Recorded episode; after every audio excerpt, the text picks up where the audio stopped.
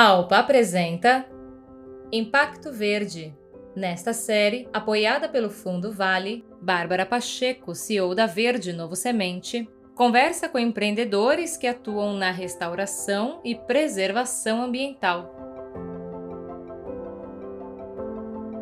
Olá, pessoal. Boa tarde, bom dia, boa noite, onde quer que você esteja aí nos ouvindo nesse podcast de impacto verde e com pessoas também verdes, né? Pessoas que carregam aí essa vertente do impacto socioambiental no coração, na alma e no peito. E que prazer tem sido para mim, Bárbara Pacheco, estar aqui dialogando com essas pessoas incríveis. E hoje, mais uma vez, temos um convidado que eu tenho a honra de falar que foi meu mentor, foi alguém que me ativou tantas coisas, me fortaleceu, e é uma honra chamá-lo para a prosa, para pegar um banquinho aí, puxar né, esse banquinho, tomar um café junto comigo e me contar um pouquinho da história. Eu já vou aqui agradecer o Valmir Ortega, pelo tempo, pela disponibilidade, pela partilha. E já vou te lançar uma primeira pergunta, Valmir, para te chamar para o diálogo e te fazer pegar essa bola. Então, pensando aí um pouquinho, né, antes da gente ser um grande empresário, CEO, né, qualquer coisa que seja, nós fomos pessoas físicas com história, com sonhos, né? Então a semente ela carrega uma história de uma árvore que deu ela, né? E a própria história da semente. Então eu queria te lançar essa pergunta, meu amigo. Que caminhos te trouxeram até aqui, né? Qual é a história da semente, Valmir, antes dela germinar um negócio aí? Conta pra gente. Ah, perfeito, Bárbara. Obrigado por esse por esse convite, por essa oportunidade aqui nesse bate-papo com você. Eu acho que é muito estimulante, né? É, está conversando, e especialmente você mediando esse debate, uma pessoa que também está empreendendo, também está pensando os desafios da restauração. Então, é, estamos juntos, né? Vamos lá. É, eu acho que é, faz muito tempo que eu não me penso como pessoa física, né? digamos assim. É, mas eu acho que eu venho de uma história de família é, toda na zona rural, né? Eu nasci na zona rural, meus pais moram até hoje em chácaras, meus parentes mais próximos, muitos deles continuam na terra, tocando agricultura, pecuária ou outros negócios. Então, tem uma raiz né, que, que veio é, dessa ligação com a terra. Eu sou do Mato Grosso do Sul, de uma cidade pequena do Mato Grosso do Sul, Itaporã, é, muito ligada, é, é, que foi uma colônia agrícola né, no começo dos anos 30, 50, de pequena agricultura, de agricultura familiar. Foi uma região que foi toda é, recortada por pequenos lotes, né? e que depois, claro, veio o impacto da soja, a reconcentração fundiária, e teve um, processo que mudou muito a paisagem, mas uma região muito dinâmica do ponto de vista agrícola. Então tem esse passado lá atrás, mas falando aqui da Belterra, ligando com a Belterra, eu acho que eu venho passando nos últimos anos, isso foi um privilégio, uma oportunidade, eu vim mudando de, de extensão, né? Eu, eu era ponto .gov, eu fui durante muitos anos governo, né? É, tive a oportunidade de trabalhar como subsecretário de Meio Ambiente no Mato Grosso do Sul, que foi onde eu iniciei essa trajetória, saindo de uma sonhada carreira de professor que eu queria construir, professor universitário, mas aí fui para o governo para um cargo executivo e fiquei 12 anos é, migrando de posição, né? Do Mato Grosso do Sul fui para Brasília, no Ministério do Meio Ambiente, na época da ministra Marina, é, fui diretor de ecossistemas do IBAMA, né? Antes do, dessa área virar o ICMBio, então boa parte do que é o ICMBio hoje é a diretoria que eu é, dirigia, liderava lá no IBAMA no começo dos anos 2000, e na sequência eu tive a oportunidade de parar e ficar como secretário de Meio Ambiente do Estado, que foi uma outra experiência é, absolutamente intensa, né, de, de, vivência, de experiência de vida e tal. Então esse foi meu período .gov, eu saí do governo em 2010 e fui para a conservação internacional e passei mais alguns anos como .org, né, ou seja, como diretor de Cerrado e Pantanal é, para a Conservação Internacional do Brasil, que é uma organização muito focada é, em conservação, em bem-estar humano. Foi uma experiência excepcional. É, nesse período eu morava em Brasília e dirigi o time de Brasília da Conservação Internacional. E na sequência eu vim para Curitiba, onde eu estou baseado hoje, por uma um desejo pessoal de família, de estar próximo dos parentes da minha esposa, e acabou que eh, aí eu comecei a empreender, eh, inicialmente no, no, campo de consultoria, resgatando uma empresa de consultoria, e depois, na sequência, no, nos anos mais próximos, empreendendo a Conexos como organização social e agora Belterra. Mas o tema da restauração, eu diria que ele nasceu mais forte no Pará. Nós tivemos a oportunidade de criar, quando eu estava no governo do Pará, o Cadastro Ambiental Rural em 2007, 2008. Então, nós começamos a experimentar a ferramenta do cadastro ambiental rural, tal como o Brasil é, veio a conhecer em 2012 no Código Florestal, nós começamos a desenvolver lá no Pará em 2008. E nós tínhamos, à época, dois grandes desafios no cadastro ambiental rural. Um era reduzir o desmatamento e, sobretudo, criar um vínculo de quem estava desmatando ilegalmente a terra com aquele pedaço de terra. Então, georreferencial imóvel, criar um vínculo, criar uma ligação que permitisse é, melhorar a fiscalização, o controle. Mas havia, por, por, como um saldo positivo, do cadastro, para além da fiscalização e do controle, é, é, o fato de que a gente iria mapear o tamanho do passivo de área degradada e, portanto, nós íamos pela primeira vez poder contabilizar qual era o volume de terras disponíveis para restauração florestal, em que medida a gente poderia criar novas cadeias de produtos ligadas à floresta, usando essa área que, por lei, deveria estar em floresta e que, por várias razões, legais ou ilegais, elas foram desmatadas. Né? E, e, na época, no Pará, isso em 2008, a gente estimava 5 milhões de hectares de terras degradadas irregularmente que deveriam ser restauradas. Depois do Código de 2012, é, houve muitas anistias diárias, houve muitos benefícios, e eu estimo que, no caso do Pará, isso deve ter caído para 2 milhões de hectares. Ainda assim, é uma enormidade diária. Né? Então, desde aquele período, é, a gente carregava com um grupo grande de pessoas, de redes, de parceiros e tal, esse desafio de como pensar restaurar milhões de hectares. Em que medida seria possível induzir processos que estimulassem os produtores rurais a recuperar essas áreas? E para mim sempre foi muito claro de que é, não adiantaria fazer isso só com fiscalização, com controle, com multa. Isso seria virtualmente impossível é, realizar essa restauração na base da pressão, na base do controle, na base da multa.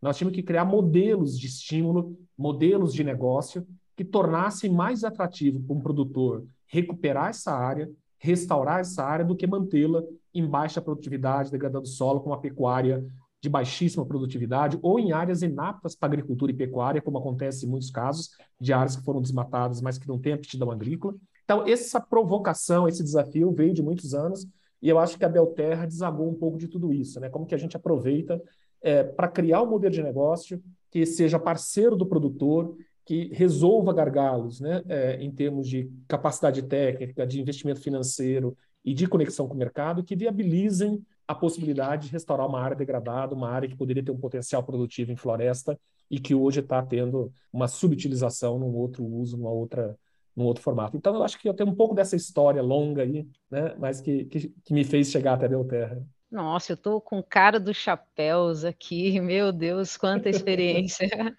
que privilégio, assim, da gente que está podendo te ouvir, né, Valmir? Quanta, quanta coisa a somar aqui. Estou anotando um milhão de coisas. Quem está ouvindo aí, é, aproveita a oportunidade de pegar o caderninho. E eu vou aproveitar um gancho que você deixou, que foi em relação à sua história, né? Quanta ressignificação teve da sua pessoa, né, durante essa trajetória que foi de ponto .gov para ponto .org, e hoje eu vou me dar aqui uma licença poética de ser ponto .impact, né? e eu já vou te puxar um, um gancho aí por que, que você decidiu empreender com impacto socioambiental, Valmir? Por que, que você não foi para o segundo setor, talvez, tradicional? Assim, isso tem uma conexão com algo que pulsa dentro de você, com um propósito de vida, com um legado a ser deixado? Te deixo aí essa pergunta. Não, perfeito, Bárbara. Eu acho que tem a ver com o processo de, de entender as oportunidades e os desafios. Né? Eu, eu acho que tem muitos problemas da sociedade que a gente pode resolver com engajamento voluntário, com filantropia, com política pública, etc. Mas tem alguns problemas da, da, sociedade que talvez a gente possa resolver com negócios. E ao tentar resolver com negócios, a gente pode destravar recursos, energia, é, capital e etc., de uma natureza diferente. Então, eu acho que quando a gente olhou para esse desafio da restauração florestal, de milhões de hectares degradados no Brasil, de milhões de agricultores sem acesso a crédito, sem acesso a assistência técnica e tal, é, esse desafio pode ser resolvido de muitas formas. Né? É, pode ser resolvido via política pública, pode ser resolvido via campanhas de filantropia e outras formas de apoio, etc. Mas, para a escala e o tamanho que a gente imagina, a gente entendeu que é, seria possível resolver isso como negócio. Então, claro, eu estou invertendo a tua pergunta aqui, né? Eu estou falando que eu queria resolver um problema e fui pensar em fazer um negócio, né? Você me perguntou por que, que eu fiz um negócio é, orientado para impacto. Então, eu acho que essa orientação de impacto estava desde a raiz, assim. Eu acho que parte da minha trajetória como gestor público, como terceiro setor, sempre me fez estar muito vinculado à resolução de problemas, né? Como que a gente resolve grandes problemas da sociedade, como que a gente resolve questões que que, que são é, barreiras para o desenvolvimento social, são barreiras para o desenvolvimento econômico e tal. Então, eu acho que eu vim de uma trajetória muito orientada para esse tipo de, de olhar, em termos de política pública, é isso que a gente faz o tempo inteiro, né, como gestor público, é olhar como resolver problemas é, sociais, ambientais, etc. E eu acho que quando eu, eu saí do setor público, do terceiro setor, e caí no, no mundo do, do, do setor privado para empreender, com as oportunidades de empreender à vista e tal, para mim foi mais ou menos natural que eu iria empreender em negócios orientados para resolver problemas, orientados para resolver problemas da sociedade. Claro, é, onde eu tinha histórico, né, onde eu tinha aprendizado, onde eu tinha algum acúmulo que eu poderia contribuir, era nesse tema de restauração, nesse tema de desenvolvimento rural. Né? Então, foi algo mais ou menos natural. Eu não conseguiria pensar em fazer outra coisa em termos de negócio que não fosse fazer um negócio de impacto. Né? É, é, não me parecia fazer sentido né, fazer um negócio simplesmente para ter uma margem de lucro. E não está errado, né? ou seja, a gente precisa de um monte de serviços, a gente precisa, como sociedade, de um monte de bens e produtos. Então, é fantástico que tem alguém criando esses produtos e provendo esses serviços. Né?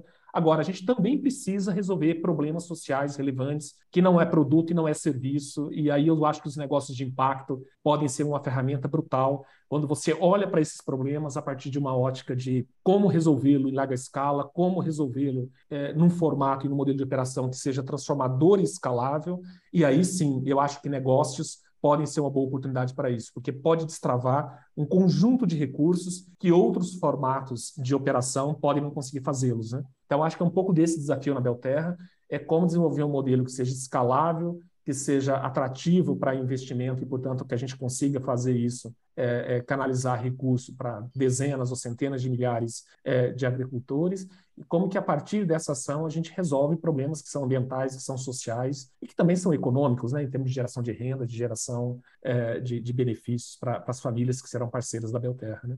Ah, perfeito. Como, como é legal a gente conversar com, encontrar um bonde, assim, talvez, né? Que eu me vejo muito na sua fala, que é, é, essa questão, assim, quando alguém pergunta por que que foi empreender com impacto, né? A nossa resposta é não, não tinha, eu não conseguia ver outra saída, né? Porque a, é. a nossa trajetória meio que vai, vai levando para isso e é o que vai fazendo sentido, né? No, no dado momento que a gente decide é, nos lançar no empreendedorismo, muito legal, assim, compartilho da mesma da mesma visão, né? Me vejo nesse local também. E agora, é, pensando um pouquinho nessa trajetória, né, você trouxe na sua fala uma trajetória orientada, né, que talvez não teria outro sentido. Sim. E para outro, outro setor, e pensando também no negócio transformador e escalável que você trouxe, que é essa palavra transformador junto do escalável é até um conceito muito legal da gente trazer, né? Que geralmente é replicável e escalável, né?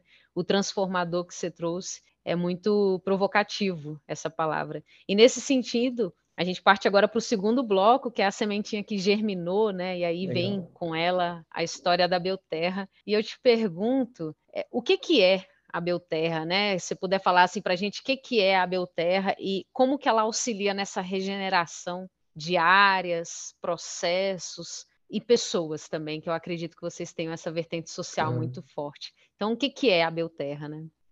Assim, a Belterra é um negócio para destravar a restauração de áreas degradadas no Brasil com modelos agroflorestais, ou seja, Uh, a gente nasceu de um entendimento de que uh, nós temos um volume gigantesco de áreas degradadas no Brasil e esse volume é crescente, né? A gente continua ampliando o número de terras degradadas por mau manejo, por um manejo inadequado, por desmatamento ilegal e etc. É, então, assim, além de um crime ambiental, né, a gente desmatar uma floresta para é, criar meia cabeça de boi por hectare, né, desmatar ilegalmente né, e tal, é, eu considero um crime econômico, né, ou seja, você é, produzir 100, 150 quilos de carne por hectare por ano para ter uma renda líquida de 100, 200, 300 reais por hectare ano, é, é uma irracionalidade econômica mais do que uma irracionalidade ambiental. Então, eu acho que é possível ter modelos produtivos, inclusive na pecuária, né, com sistemas silvopastoris, com sistemas mais intensificados de produção, que têm uma racionalidade econômica mais estratégica, mais comprometida com a geração de impacto social e econômico para a sociedade. Então, eu acho que no caso da Belterra, a gente criou a Belterra pensando em como desenhar um modelo de negócio que acelerasse, que destravasse capital, que destravasse mercado e que destravasse conhecimento técnico para permitir que o número maior possível de agricultores pudessem experimentar um outro negócio, uma, um outro range produtivo, é, uma outra oportunidade de produzir com mais é, rentabilidade por hectare, com mais benefícios para para o meio ambiente, para recuperação de solo, para recuperação de biodiversidade é, e, e para proteção de água, entre outros, é, mas também para a qualidade de vida, né? para que ele pudesse é, pensar na, na, na, na, sucessão da família. Hoje a gente vê no campo, no meio rural, um, um envelhecimento da população, um esvaziamento do campo. Os jovens, muitos deles, não, não, veem, não veem mais sentido em reproduzir o modo de produção do pai, às vezes um modo de produção com baixo uso de tecnologia, a gente está falando aqui de tecnologias básicas de comunicação, né? De, de acompanhar o que está acontecendo no mercado, como que o produto dele está formando preço, coisas básicas que, que um produtor deveria ter acesso e que, na maior parte das vezes, não tem. É, é, e, portanto, você vê muitos filhos e filhas saindo do meio rural indo buscar oportunidades fora, quando é, seria possível desenvolver e experimentar oportunidades de geração de renda, de bem-estar e de qualidade de vida muito superiores é, valorizando o patrimônio que foi construído pela família e, e, dando sequência. Então, no caso da Belterra, a gente tenta ter todos esses olhares. Né? Então, como gerar um modelo produtivo que gere mais renda ao produtor, que gere mais serviços ecossistêmicos, que recupere os serviços ecossistêmicos e que faça esse reencontro geracional, tente atrair de volta ou manter né, as novas gerações no campo. É, e, e, tenta manter por vários formatos. Um, pensando modelos produtivos mais modernos, integrando tecnologia, integra, integrando é, mecanização que otimize né, e torne menos penoso né, o trabalho rural, né, que torne e que otimize a capacidade humana de produzir no mesmo hectare, é que conecte esse produtor com oportunidades de mercado, que valorize o produto que ele está produzindo, que conecte ele mais diretamente com o consumidor final e etc. E que ressignifique esse trabalho dele como um trabalho é, que não é um, um, um, um, grão simplesmente que ele está produzindo, mas ele está produzindo um conjunto de benefícios para além de produzir alimento saudável e tal. Então, eu acho que é esse tipo de mix que vai fazer com que a gente consiga fazer sucessão rural, é, manter jovens no, no, no meio rural, manter jovens sonhando em empreender e desenvolver no meio rural, e a Belterra é um acelerador disso. Então, a Belterra ela faz parceria com os produtores em diversos modelos de contratos de parceria, e ela é, opera naquilo que a gente entende que são as três grandes barreiras que impedem um produtor de migrar de um sistema de baixa produtividade e, por vezes, degradador do meio ambiente para um modelo de mais alta produtividade regenerativo. Eu acho que as três grandes barreiras são conhecimento técnico, é muito mais difícil fazer agrofloresta regenerativa e tal do que é, é, cuidar de, de boi ou de uma cultura de subsistência que ele já está duas, três gerações fazendo e que, portanto, reproduz mais ou menos automático aquele modo como, como foi transferido de família. Então, há um conjunto novo de conhecimentos que esse produtor, essa família, precisa é, acessar para mudar o seu modo de produzir e tal. Então, esse é um desafio, uma barreira a gente, é, nós como sociedade, nós governos, né, desmontamos os órgãos de assistência pública é, no Brasil, então a gente tem poucos estados com assistência técnica minimamente estruturada para apoiar os agricultores familiares. A grande maioria dos agricultores familiares não tem acesso à assistência técnica. Essa é uma barreira brutal. A segunda barreira é investimento. Né? É, menos de 20% dos agricultores brasileiros têm acesso a linhas de financiamento bancária, né? Pronaf ou outras linhas. Tá? Então, assim, a grande maioria dos produtores não tem acesso a capital, não tem acesso a financiamento adequado e, portanto, é, você sair de um modo de produção, mesmo insustentável, de baixa rentabilidade, fazer um investimento que é alto por hectare, por vezes, né, e tal, é, sem que você tenha um juro adequado, tenha uma condição é, de acesso a esse financiamento justa e adequada e tal, é muito difícil. Então, essa é uma barreira grande, capital, né, para fazer o investimento. E terceiro, que é, por vezes, o que mais assusta o produtor, que é vender o que ele plantou. Né? Porque para ele migrar de uma produção de monocultura, que ele já está acostumado, ou da pecuária, que o, o o comprador vai na porteira dele comprar o bezerro e tal, ele, é uma cadeia super estruturada e tal, para ele migrar migrar para cadeias novas, né? Cacau, cupuaçu, pupunha, andiroba, copaíba, sei lá, a lista toda de produtos que a gente poderia listar aqui, mas que são cadeias não tão estruturadas, são cadeias mais fragmentadas, mais rarefeitas no território, é, a inserção desse produtor isolado, sozinho, né, é muito difícil, né? Não à toa, os melhores cases de agrofloresta que a gente tem no Brasil, os melhores casos, são casos de cooperativa, né? A Canta no Pará, o Reca no, no, em Rondônia, a Coopera Floresta aqui, no, aqui em São Paulo, é, Curitiba, a Cooper Cerrado aí perto de Brasília e tal. É, essas cooperativas elas cumprem esse papel de dar uma solução comercial para o produtor que sozinho resolveu mudar o jeito de produzir. Então, a Belterra ocupa um pouco desses lugares. Então, a gente ocupa o lugar de uma assistência técnica para o produtor, a gente ocupa o lugar de uma fintech, né, de um banco que ajuda a financiar o modelo, e a gente ocupa o lugar de uma cooperativa é, que ajuda a dar a solução comercial para o produto do produtor. E, por vezes, a gente faz isso junto com cooperativas. Né? Então, parte do nosso papel também é apoiar essas cooperativas. Então, em todos os territórios que a gente está atuando, a gente, no geral, tem desenvolvido modelos de parceria com as cooperativas, porque a gente entende que a cooperativa não é um concorrente da nossa operação. Né? A, a cooperativa pode ser o braço de permanência no território. Né? A gente é, entende que a gente é um acelerador então, em muitos casos, a gente vai entrar no território, implantar, acelerar e vamos sair em 10, 15, 20 anos. E seria desejável que nessa saída esse território tivesse socialmente mais fortalecido, socialmente mais estruturado e cooperativas, associações de produtores ou outras formas de propriedade comunitária pode ser um processo bem interessante para deixar esse território é, mais resiliente do ponto de vista econômico. Né?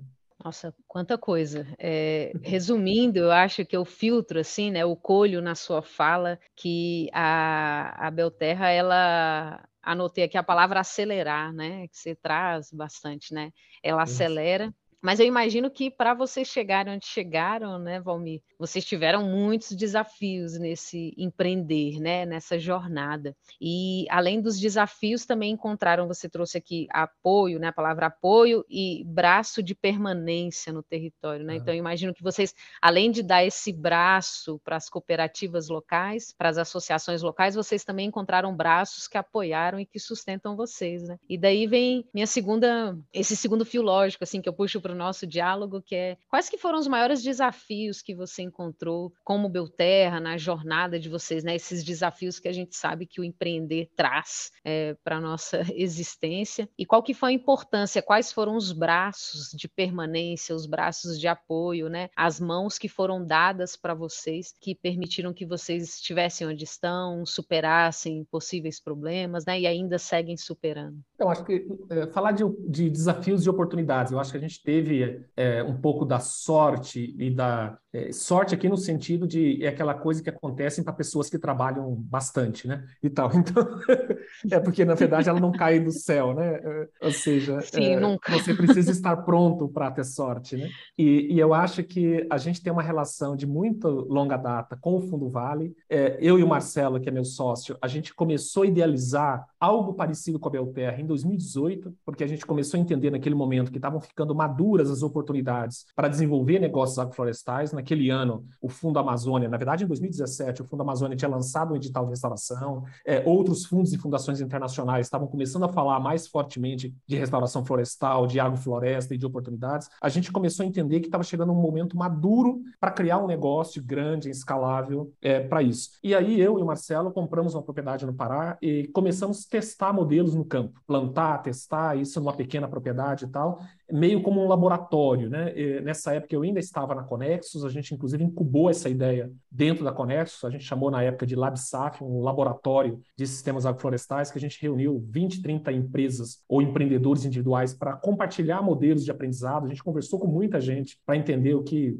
o que todo mundo estava fazendo, né? E, e como a gente poderia aprender com os erros e com os acertos desses empreendedores ou desses produtores individuais, porque na verdade a gente não encontrou muitas empresas, a gente encontrou muito mais agroflorestadores, né? Pessoas, homens e mulheres que estavam plantando agrofloresta floresta como uma alternativa de mudar de, de, de modelo de vida, né? Saindo da cidade, voltando para o campo, muitos jovens tal. Né? Mas naquele momento ali ficou claro que é, tinha um, um, um, processo de aprendizado técnico em andamento, né? Acumulando aprendizados e pesquisas de Embrapa, de assistências técnicas, de pessoas que foram para campo para experimentar, testar e tal. E a gente bebeu muito dessa, dessa água lá em 2018, conversando com muita gente, né? Ouvindo é, pessoas que já estavam fazendo em campo e tal. E nós começamos a, a pensar na ideia de uma, de uma empresa. E aí, no meio desse caminho, o Fundo Vale foi chamado pela Vale para uh, idealizar uh, um formato de é, alcance de uma meta que a, a, Vale tinha anunciado, que era de apoiar, restaurar 100 mil hectares de áreas degradadas no Brasil, como parte da contribuição da empresa é, para o desafio brasileiro de 12 milhões de hectares né, no âmbito do Pacto das Mudanças Climáticas. E a Vale se propôs naquele momento, ali em 2019,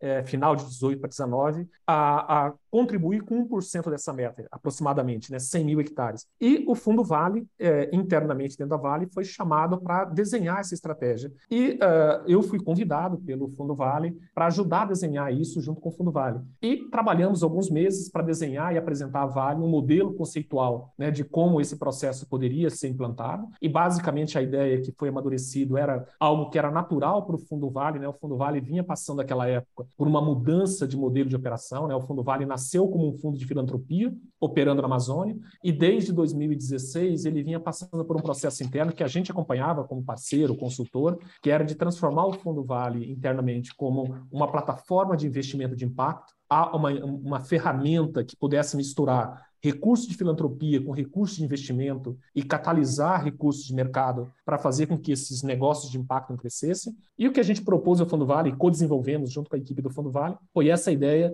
de que a meta florestal da Vale pudesse ser cumprida e apoiada e fortalecida por uma plataforma de investimento de impacto, que muito mais importante do que a Vale é ajudar a plantar árvores e plantar é, é, 100 mil hectares de árvores, a contribuição seria muito maior se ela ajudasse a criar empresas, startups, novos negócios que recuperassem áreas degradadas e que plantassem árvores. Porque aí, se a gente tiver 5, 10 ou 15 empresas plantando árvores, recuperando áreas degradadas, gerando modelos de negócios regenerativos, esses 100 mil hectares serão só um ensaio, porque essas empresas passarão a existir e passarão a replicar os seus modelos de negócio e passarão a escalar e nós poderemos restaurar 1 milhão, 2 milhões, 12 milhões de hectares. Né?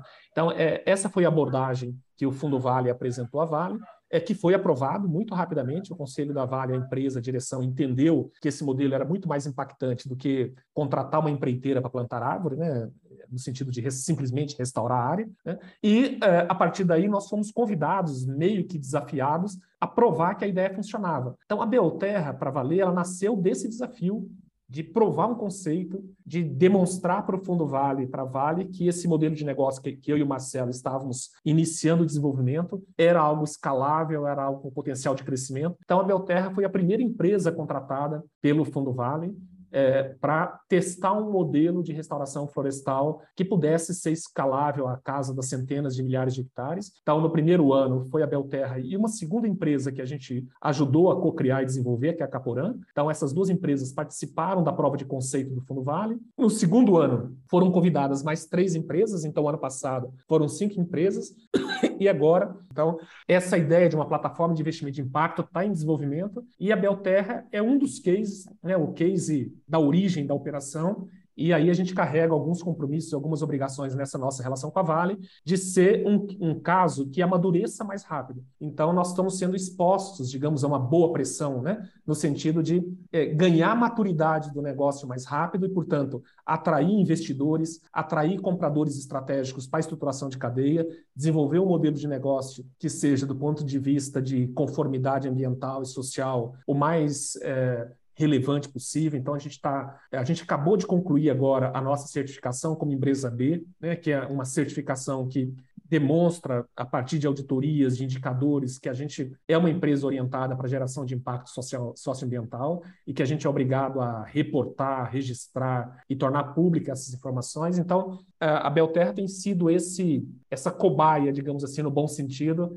de estar sendo acelerado por um parceiro estratégico que é o Fundo Vale. Né? Para além do Fundo Vale, nós já atraímos um outro investidor, que é a Good Energies Foundation, que é uma fundação suíça que apoia negócios de impacto globalmente, e aqui no Brasil nós tivemos a oportunidade de ser uma, um desses negócios apoiados pela Good Energy, eh, e hoje a gente está discutindo com vários fundos de investimento, junto com o Fundo Vale, eh, compondo recursos de investimento para escalar o negócio da Belterra até 40 mil hectares em 2030, orientado para apoiar esse arranjo com a Vale, com o Fundo Vale, no alcance dos 100 mil hectares de áreas restauradas. Né? Nossa, que parabéns, primeiramente, aí pelo Sistema B, pela certificação, né? Isso é uma luta que todos nós, negócios de impacto, né, estamos nessa, nessa trajetória. Então, e como é bom ver um, um colega, assim, né, que está nessa jornada também, conseguir essa certificação, isso inspira muito. Uhum. E deixo aí também como uma dica para a galera buscar, né, o que é o Sistema B. Então, já para, parabenizo aí vocês é, por essa certificação. E dentro dessa, desse crescimento, né, Valmir, que vocês têm, a Belterra como empresa, crescimento radicular nesse cerne que é o impacto socioambiental, e crescimento também na parte aérea, né, uma planta que está aí se desenvolvendo como empresa. Eu imagino que muitos são os frutos que vocês já estão começando a colher, né, dessa, dessa planta frondosa. E aí eu queria te ouvir um pouquinho quais são os principais resultados que a Belterra tem trazido, assim, para essa meta florestal do Fundo Vale e também para o contexto das nossas metas é, de restauração da ONU, né, da Agenda 2030, né, das metas do Brasil. Quais são esses resultados que vocês têm colhido como empresa? Não, legal. Então, o, no processo de aceleração e incubação junto com o Fundo Vale, até agora foram restaurados um pouco mais que 6 mil hectares, né? Foram mil hectares no primeiro ano e, e mais 5 mil no ano no ano 2. Desses 6 mil hectares, a Belterra sozinha fez 2 mil hectares, né? Então, um terço do que foi feito até agora na meta florestal da Vale, a, a Belterra fez. Mas mais importante do que os 2 mil hectares foi o fato de que a gente já tem hoje mais de 45 agricultores é, pequenos e médios que são parceiros da Belterra. É, o ano passado, no pico de plantio e preparação de áreas, né, que a gente implantou 1.200 hectares em quatro meses no final do ano, né, que foi a meta do ano passado. É, no, no, final de dezembro, a gente estava com 400 trabalhadores em campo. Né?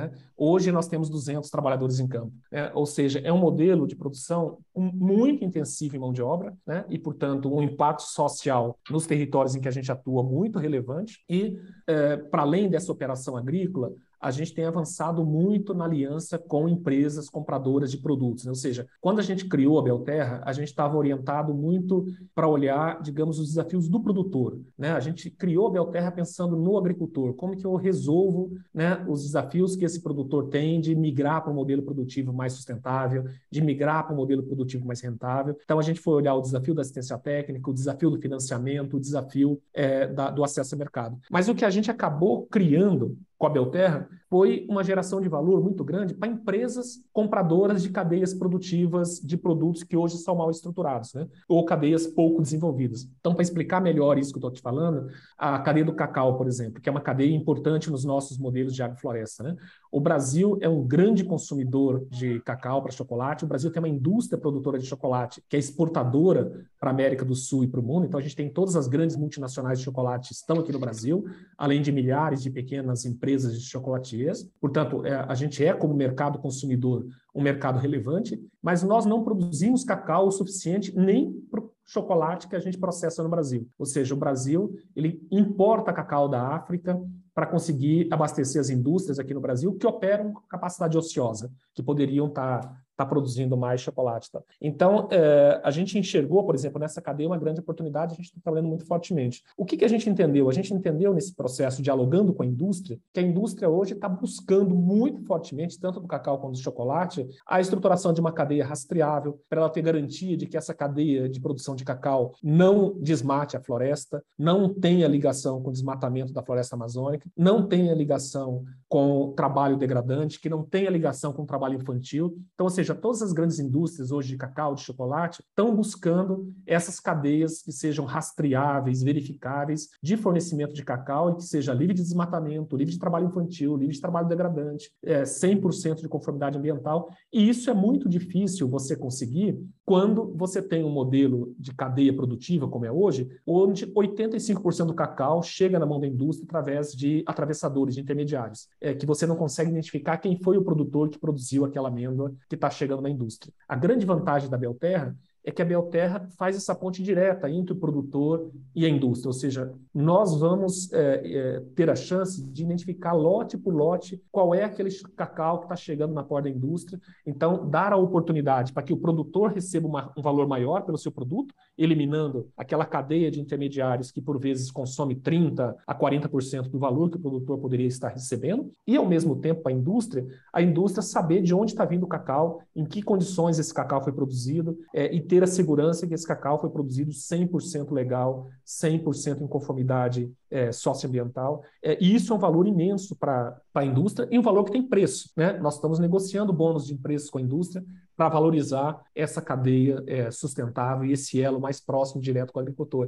Então, é, a gente desenvolveu o modelo pensando no agricultor, mas a gente acabou descobrindo que o nosso modelo tem um potencial de entrega de valor muito grande para indústrias, para cadeias de produtos, para empresas que queiram estruturar cadeias sustentáveis. Então, hoje a gente está dialogando com muitos parceiros que têm esse desafio, que estão olhando para esse desafio de estruturar cadeias e que o modelo da Belterra entrega isso de uma forma é, mais estruturada. Né? Nossa, é, isso eu tenho falado muito assim, que às vezes o pessoal pergunta, né? Ah, é B2B, é B2C, né? E eu trago que negócios de impacto acabam sendo V2V, né? Vida para é. vida, assim, o olhar, é. esse olhar que você traz muito justo para quem está na ponta. Não é que a gente está olhando só para um lado e não está olhando para o cliente, né? Isso também gera um valor para quem está na outra ponta, que é o cliente Exato. que está pagando isso. Eles veem valor, né? É muito importante você trazer isso, porque essa eterna corda bamba que a gente vive, né, Valmir, como negócios de impacto a gente fica naquela, naquele equilíbrio né, é, do, do impacto e do retorno financeiro. Então, é, obrigada por compartilhar que isso traz aí que impacto tem valor, né? E valor para quem tá, quem é cliente. E partindo dessa sua experiência, Valmir, agora a gente vai finalizando assim, é, infelizmente, né? Que senão eu ficaria aqui no, horas e horas. Mas eu queria te ouvir, assim, é, que, que mensagem você deixaria para novos empreendedores, né? Quem está aqui nos ouvindo, novas empreendedoras e empreendedores que querem começar a se lançar aí nos empreendimentos de impacto? Que mensagem você deixaria para essas pessoas? Assim, a vantagem de começar a ficar mais velho, né? Bem mais velho no meu caso, é que a gente já se dá um o rapaz direito. jovem ainda. A gente se dá o direito de começar a dar conselhos, né? Mas é, eu diria que, sei lá, eu posso falar da minha experiência, né? Eu, eu acho assim, o que, o que tem o que tem dado valor para isso tudo que a gente está fazendo, o que acelerou a nossa travessia, né? E que tem tornado a nossa travessia como uma ideia para um negócio, né? Menos dolorosa, eu acho que são vários aspectos. Um aspecto importante é o seguinte: é, a gente tem que aprender com o que as outras pessoas estão fazendo, né? Então, é muito comum um empreendedor mais jovem que acorda de manhã com uma ideia que ele acha genial e ele acha que ele precisa proteger essa ideia e que ele tem que sair testando essa ideia sozinho, escondido, para que o seu negócio tenha sucesso antes que alguém roube essa ideia. É, eu acho que uh, o meu conselho é o seguinte, cara, conversa com todo mundo, fale com todo mundo, teste com todo mundo a tua ideia, ouça né, com ouvidos atentos quem já tentou fazer antes, né, tente aprender com o erro dos outros, né, tem aquele ditado popular que é muito mais barato aprender com os erros dos outros do que com o teu erro, né, e tal. Então eu acho que assim, é, conversar, ouvir e tal, não ter medo de falar do seu negócio, do seu modelo. A gente tem apresentado as entranhas do modelo de negócio para, da Belterra para todo mundo.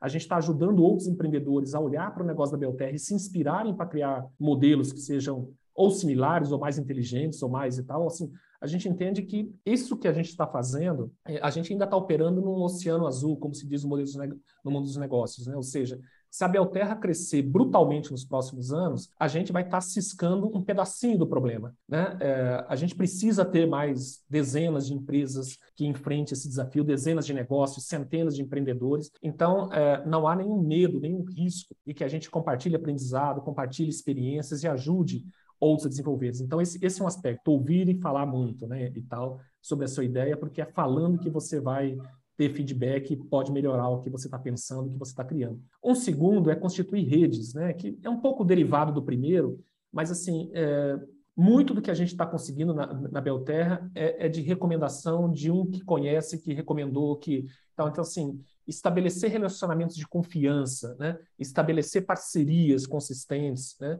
estar aberto a ter parcerias consistentes, honestas, de confiança tal, é fundamental. Ninguém empreende nada sozinho, né? Por mais que a gente tenha esse mito do empreendedor individual, solitário, é, isso é um mito que não para de pé na, na primeira teste de consistência, né? Ou seja, é, claro, tem o fator individual de cada empreendedor, tem os seus méritos, seus aprendizados e tal, mas é, um empreendedor se faz numa rede de relacionamento, se faz numa rede de confiança, seja dos, dos familiares, né? no geral, um, um, empreendedor jovem é o pai, é a mãe, é o tio, é o parente bancando né, os sonhos ali no começo, ou seja numa rede de amigos, ou seja numa rede de relacionamento com fundos de investimento, seja qual for, mas valorize essa rede. Né? Eu acho que fortalecer essa rede, valorizar essa rede, investir nesses relacionamentos é parte do sucesso de qualquer negócio. Né? Essa ideia de que eu vou fazer sozinho, o dinheiro vai cair do céu porque eu, né, o empreendedor é genial e tal, isso não existe. Né? O, que, o que existe são relações de confiança, são apostas em confiança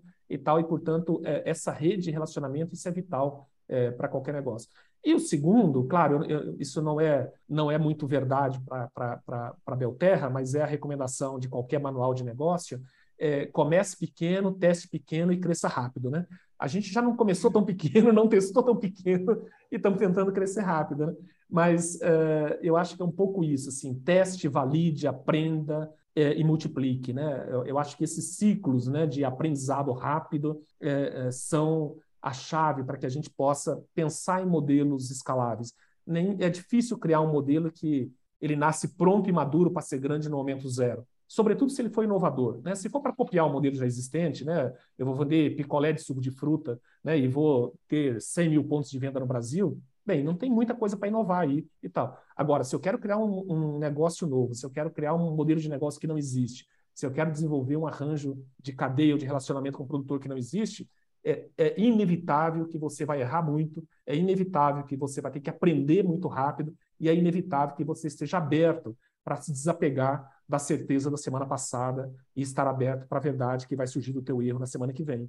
Então, eu, eu acho que esse é um pouco da... Se é possível dar algum conselho para alguém, é, converse bastante, ouça bastante aprenda rápido. Nossa, é legal demais. Obrigada, agradeço mesmo. Obrigado. Espero que todo mundo tenha anotado bastante.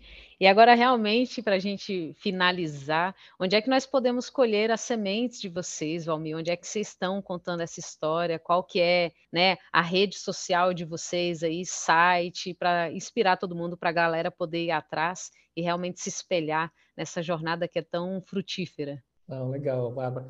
Assim, a gente está agora estruturando nossas mídias, assim, a gente é, é, meio mineiro, né? Embora Mato Grosso do Sul ali é uma mistura de tudo, né? Mas a gente começou muito quietinho. Então, agora que a gente está estruturando o site, é www.belterra.com.br e no Instagram, LinkedIn também é Belterra Agroflorestas, né? A gente está lá começando a a colonizar o LinkedIn e o Instagram com imagens de operação, com histórias, com contos. Então a gente espera aí nos próximos meses ter mais história disponível, mais imagem, mais é, dados para que quem queira conhecer melhor a Belterra possa conhecer. A gente está operando hoje em Rondônia, Pará, é, Mato Grosso, Bahia e Minas Gerais. Então são cinco estados com três biomas diferentes. É, então assim a gente já está bem espalhado no território, mas no mundo digital a gente está está crescendo agora em termos de visibilidade, a gente espera estar tá mais presente é, e se fazer mais visto nos próximos meses. Perfeito, Valmir, super agradeço, assim, e vou trazer essa essa fala final com uma pequena história que me veio na cabeça, né, te ouvindo falar, é, um conto assim que eu colhi da sua história, né? Que tinha um rapaz que ele tinha que levar água durante uma estrada muito longa e essa estrada era muito árida, não tinha árvores, né? E ele levava água num balde furado de uma ponta a outra dessa estrada. Nessa estrada passava muita gente e o balde era furado, esse balde furava, eu pingava, né? E no ato de pingar, todo mundo perguntava para ele: Nossa, você está desperdiçando água, né? Você vai demorar mais tempo. E ele sempre deixava furado.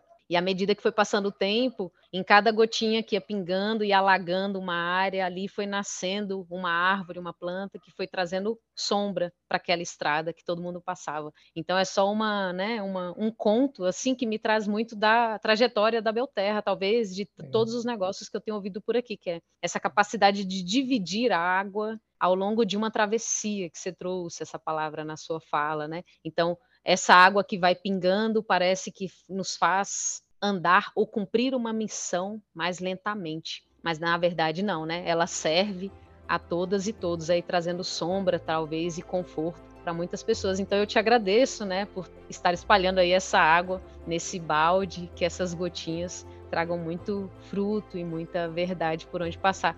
Então obrigada pelo diálogo, espero que o pessoal tenha gostado demais e só te agradeço. Obrigada mesmo de coração. Eu que agradeço, Bárbara, foi um prazer. Tchau, tchau, querida. Tchau, tchau. AlpaCast é um produto da Alpa Impacto. Projetos especiais sobre o ecossistema de impacto. Conteúdos para quem busca consciência social e ambiental. Siga as nossas redes sociais.